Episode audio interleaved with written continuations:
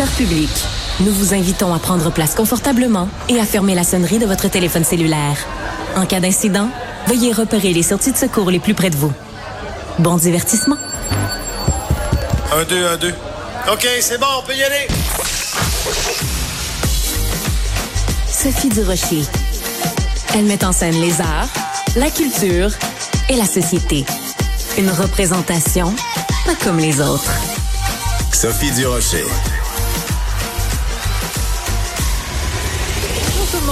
J'espère que vous allez bien. Vous le savez, euh, l'heure est grave. Hein?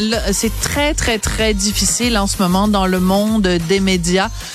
Tout le monde souffre, il y a des mises à pied. Je ne connais pas un média au Canada, au Québec, où il n'y a pas eu euh, des mises à pied au cours des derniers mois, où il n'y a pas des mises à pied annoncées pour les prochaines semaines et pour les prochains mois. Euh, évidemment, vous le savez, la tarte publicitaire est de plus en plus petites. Les GAFA de ce monde sont de plus en plus gourmands, ne payent pas leurs redevances comme ils le devraient. Bref, on est en train de se faire manger tout rond.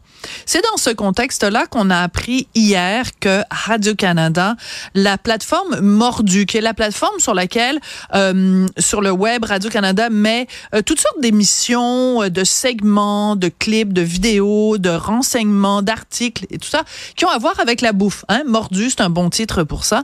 Et on a appris donc euh, hier que 11 personnes qui travaillaient pour le site mordu euh, seraient remerciées, donc perdaient leur emploi. Il y a certaines personnes qui vont pouvoir être récupérées et aller dans d'autres sections du numérique et que maintenant, dorénavant, mordu allait relever de la télévision. La raison pour laquelle je vous parle de ça, c'est euh, bien sûr d'abord pour euh, offrir toute mon, mon empathie et ma solidarité envers les personnes qui ont perdu leur emploi. L'heure est extrêmement difficile dans le monde des médias. Je veux cependant prendre quelques instants pour réfléchir avec vous et je ne prétends pas avoir la réponse à la question que je vais poser à l'instant, mais je pense qu'elle est importante d'être posée, cette question-là. Et il y a à peu près juste quelques chroniqueurs au Québec que je connais qui se posent cette question-là. La question est la suivante, les amis.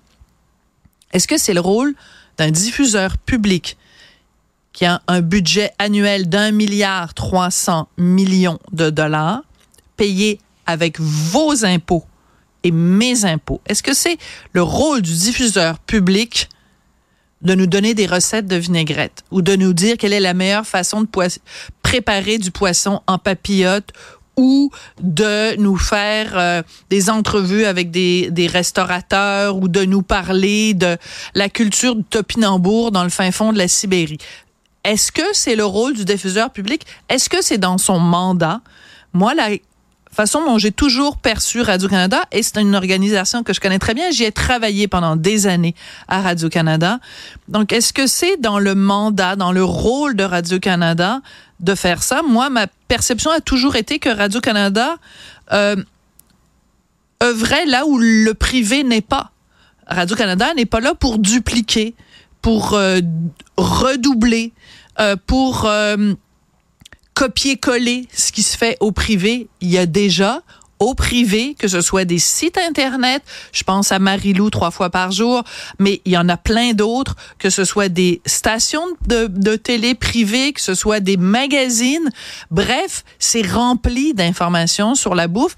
Est-ce que c'est le rôle de Radio-Canada, notre diffuseur public, encore une fois, de nous donner des recettes de vinaigrette? elles sont super bonnes, les recettes de vinaigrette. La vinaigrette que je fais à la maison, c'est la recette de Geneviève Ogleman. Je suis allée la chercher sur Mordu.